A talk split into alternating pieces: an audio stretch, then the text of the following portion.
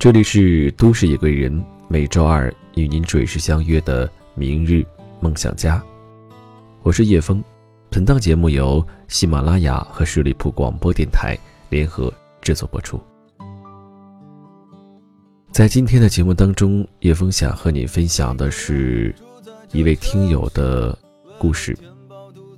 和很多人一样，八年前他怀揣着一份梦想，来到了北京，做了一个。普通的北漂一族，从最底层的工作做起，到租地下室，再到创业，失败一次又一次。而今天他在北京呢，有了自己的公司，有房，有车。我想，这样的结果无疑是令很多人羡慕的。那他是如何做到的？下面时间，就让我们一起走进他这八年来。在北京所经历的一切。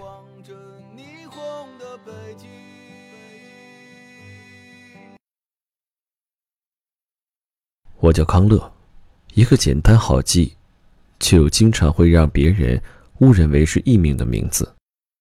我来自山西霍州市，一个总共不到三十万人口的小城市。那里矿产资源丰富，整个市的人。都在靠着煤炭活着的地方。大学，我学的是道路桥梁设计。至于为什么要选择这个专业，只因为当时记得有人说“金桥银路”，之后能挣不少钱，所以我没有考虑太多，就选择了这个专业。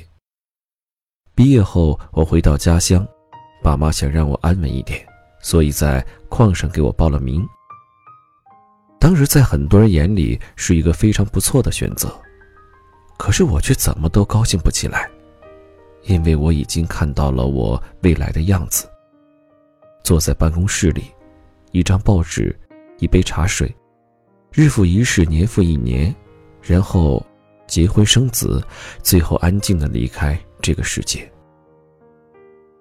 我一遍又一遍的问自己：我真的要这样的生活吗？那一夜，我辗转反侧，彻夜难眠。第二天，我一早做了一个决定，我跟母亲说：“我想出去闯荡一下试试，不想在国企熬一辈子。”在说了许多之后，母亲看着我犹豫了很久，但最终还是答应了我的要求。因为离正式上岗还有一段时间，母亲说。你可以去试试，如果不行就赶快回来上班，不要浪费了这个矿上发展的机会。我知道留给我的时间不多，当天我就开始在各大网站投简历，然后盯着电脑等待对方的回复。终于在第三天的时候，北京一家房地产中介公司给我发过来了面试邀请。我非常兴奋地跟母亲说。有公司让我去面试了，母亲迟疑了一下，说：“好，那我跟你一起去看看。”于是当天，我们就买了北上的车票，母亲陪我一起到了北京。当时的北京地铁线线路还没有这么多，从北京西出来，我们倒了几趟公交，几次地铁，才到了面试公司楼下。一路上我很兴奋。面对即将开启的人生，我感觉浑身有使不完的力量。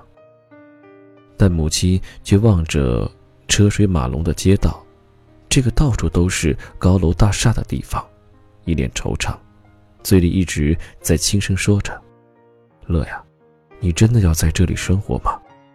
这里生活真的会很辛苦的。”我没有犹豫的回答道：“当然，当然，没问题的。”这里挺好的。母亲没有再作声，但眉头依然是紧锁着。母亲离开北京后，我自己在北京开始的几个月里，渐渐熟悉了这里的节奏。但很快，我就面临了一个很现实的问题：没钱了。因为是公司新人，要从零开始学习，不到一个阶段，公司是不会将客户分配给新人的。所以新人几个月没有提成是很正常的事情。当时的底薪只有八百块，在高消费的北京，八百块如果不做一个精细的安排，稍稍不注意，就会让你至少有十几天饿肚子。记得没钱的时候，中午吃饭时间，同事们都陆续去吃饭，经理走过来问我：“康乐，你不去吃饭吗？”我忍着饿，低声回答道：“经理，我吃过了。”下午下班后，我最后一个离开了公司。在公交车站，我看着一趟趟回出租房的公交车，迟迟没上去，因为我没有钱坐公交车。但是几十公里的路，如果走回去也不现实。天色渐渐黑了下来，搭车的人一点没有因为天色而变少。在许久后，我最终决定逃票。那晚回到出租屋后，脑子里一直重复着刚才逃票的情景。心里也久久不能平静。我吃完剩下的半包方便面，终于拿起了电话，强装镇定地打给了妈妈：“妈，我想要五百块钱，等我发工资的时候还给你。”母亲轻轻地笑了一声，说：“没生活费了，好，明天早上我就打给你。”我还在嘴硬地说：“不是，不是，只是工资晚发了几天。”我临时用一下。挂了电话后，那天晚上我终于忍不住，第一次哭了。我擦干眼泪，暗地里下决心，对自己说：“我一定要在北京活出个样子，不再跟父母要一分钱。”时间飞快，到了第二年的春节，我还是没有积蓄，剩下的钱只够买张车票回家的。过年回到家后，亲戚朋友都来串门。问的最多的一句话就是：“在北京怎么样？一个月挣多少钱？还不如在矿上呢，赶快回来吧！我家孩子现在一个月大几千呢。”每到这个时候，我就会关上门，躲在屋子里不出来，期盼着他们能赶紧去下一家。我经常对自己说：“我不是官二代，也不是富二代，但是我可以做富一代。”记得那年我背上包准备返京的时候，爸妈把我送上车后，母亲立刻转过身去，我也不敢回身再去看，因为我知道，母亲哭了，我也哭了。回到北京，我做了一个决定，辞职转行业。辞职后，我开始找工作。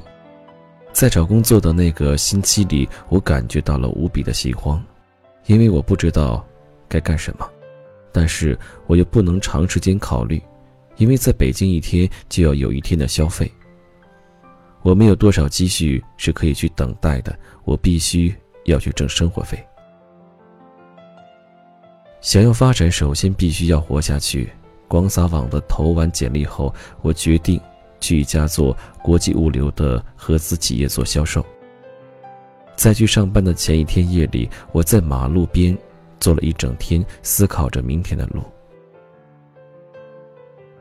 刚开始的那几年，在北京的我，除了上下班以外，平时我就像一个哑巴，没有亲人，没有朋友，没有人说话。如果是周末，我可以两天不说一句话。我喜欢在夜色降临的时候，坐在马路边，一盒烟，一瓶水，一副耳机，看着川流不息的马路，看着从身边一辆辆驶过的车，幻想着自己的未来。未来的我是什么样子，在做什么工作？未来我买的第一辆车是什么牌子？未来坐副驾驶的那个人会是谁？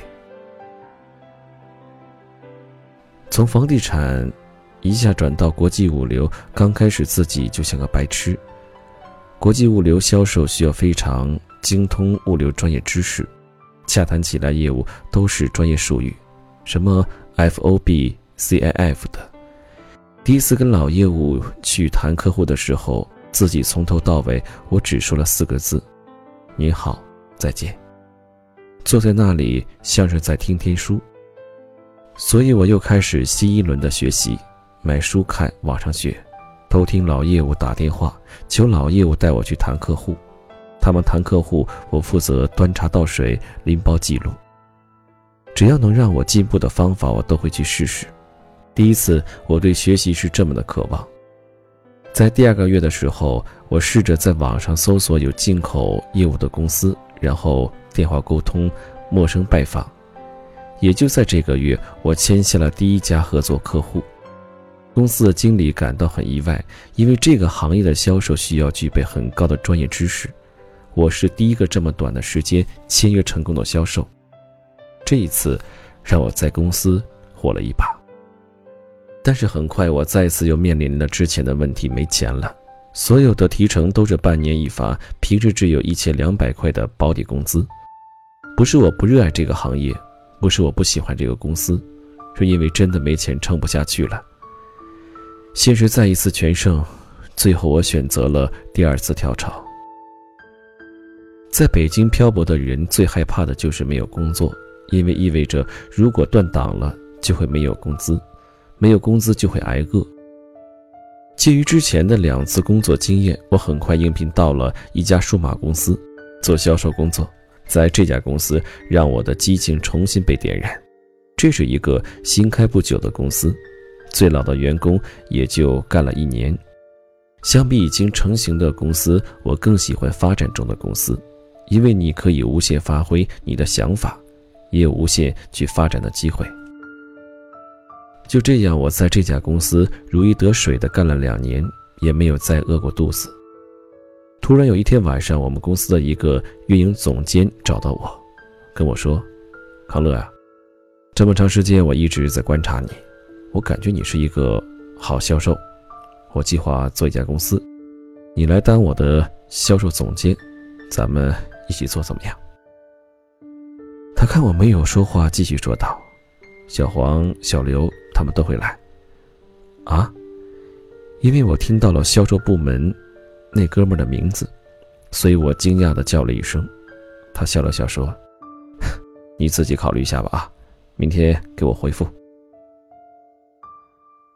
回家后，我考虑了一晚，我觉得这是一个难得的机会，想发展就必须创业，就必须参与到公司的建设中来。我没有过多的考虑，第二天就答应了他的创业邀请。在大家陆陆续续辞职后，我们注册了公司，也租了办公室。办公地点就在北京的十里铺对面的一个公寓里。说到这儿，这也是为什么我对十里铺人民广播电台情有独钟的原因之一了。母亲也很支持我创业，对我进行了很多嘱咐。印象最深的一句话就是：“你一定要全力以赴，好好干，多为公司考虑。”就这样，我从母亲那里拿了两万块钱，开始了创业之路。经过一段时间，公司业务开展的依旧不顺利，支出远远大于收入，每个人也都在用自己的信用卡顶着，因为没有钱还，每天大家都会按时接到银行的催款电话。挂掉电话后，每个人都会沉默很久。凌晨的北京就像是时间暂停了，安静的出奇。每天半夜下班后，我都会坐在马路边的路灯下，一包三块五的香烟，一个耳机，一个人坐上许久。坐在路灯下的我，无意听到了《都市夜归人》《名人梦想家》的节目。我当时以为这个十里铺电台就是公司对面的那个地方。主持人用浑厚的嗓音诉说着每一个年轻人的故事，当时的感觉就像是有个朋友突然出现，在跟我说：“兄弟，没关系，加油，我们都陪着你。”从此心情不好的时候，我都会坐在马路的路灯下，一包香烟，一个耳机，看着对面的楼，听着广播节目。那一年的春节，我们很多人都没有回家过年。我拿着信用卡掏出来仅有的两千块钱，提心吊胆的回家过年了。过完年，我带着所有亲戚朋友的质疑声，又坐上了返京的火车。第二年，我们重拾方向，放弃北京市场，开始拓展二三线城市。当时公司账上仅剩下三万块钱，我拿了八千块钱的路费，从北走到南，从西走到东。全国跑了九千多公里，去了十八个城市。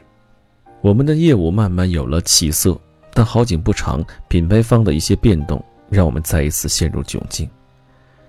记得那天晚上，我给母亲打了一通电话，只说了一句话：“妈，我想回去了。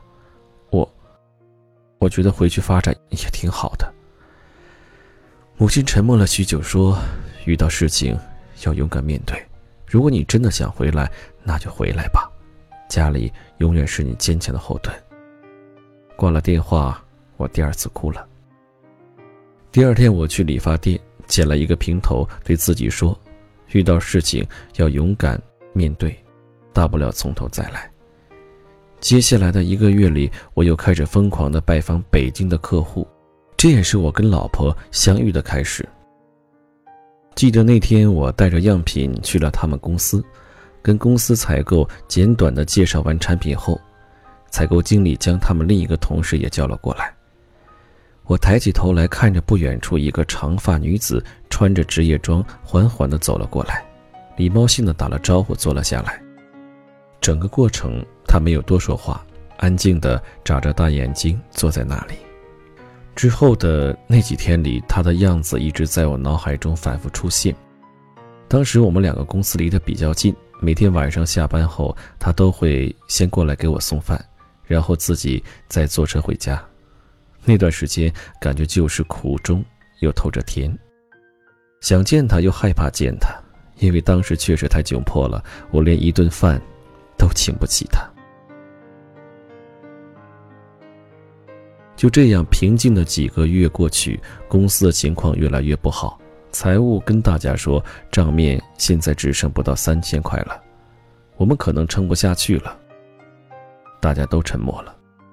那天开会讨论公司解散的过程中，几个兄弟都哭了。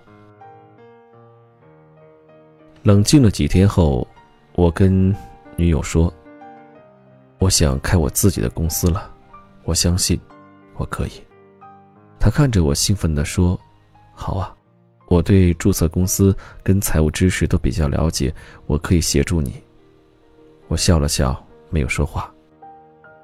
就这样。又靠着女朋友的一个月的工资，我注册了自己的公司——北京盛信天行。因为我相信，只有坚守诚信，才能一飞冲天、扬帆起航。一次偶然的机会，在一个会议上，我认识了现在的合作伙伴老谢。就这样，业务磕磕绊绊地发展了几个月。那会最让我头疼的不是客户，而是每个月的报账、报税、开票问题。在最后。女友看到我实在搞不明白工商税务的事情，她选择了辞职，全身心的来帮我一起做公司，这让我很感动。在她辞职的那天，我拉着她的手说：“放心吧，相信我，我可以的。”就这样，我们两个人开始了新一轮的创业之路。记得那年，我们过年回家，身上全部钱加起来只有两千块。那年我俩。谁都没有买新衣服，也没有买年货，灰头土脸的回家。过完年，又早早的回到北京，开始了新一年的努力。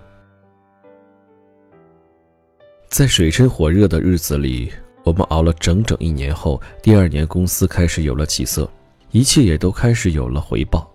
我们注册了自己的品牌，Only Home。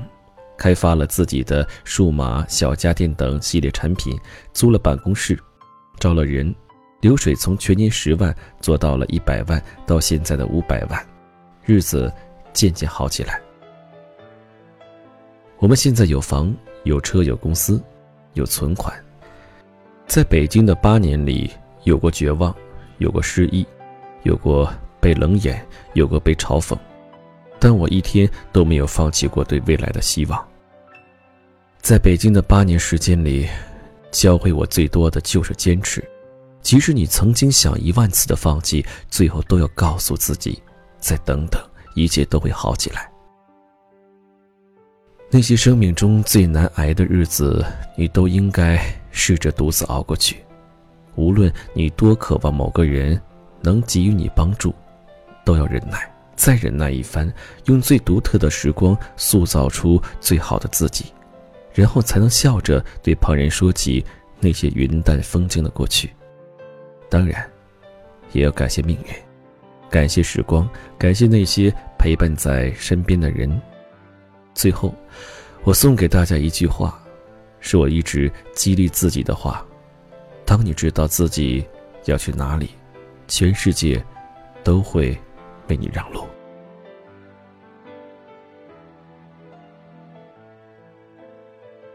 其实和康乐认识也是通过电台，通过微信，在微信当中，我知道康乐的北漂的经历，于是我对他说：“把你的经历写下来，我想在节目当中和大家分享。”没想到仅过了两天的时间，康乐就把他的故事发给了我。那由于节目时间关系，叶枫在节目当中分享只是一小部分，应该是三分之一的内容。那如果，你也是在北上广深或者其他城市正在打拼、正在创业、准备创业，我希望你能够把你的故事、你的经历分享给我，可以加入叶峰的个人微信“叶峰”的拼音小写八五八，叶峰八五八。今天节目就到这里，最后呢，想对所有的听友说一声情人节快乐，让我们下期再会。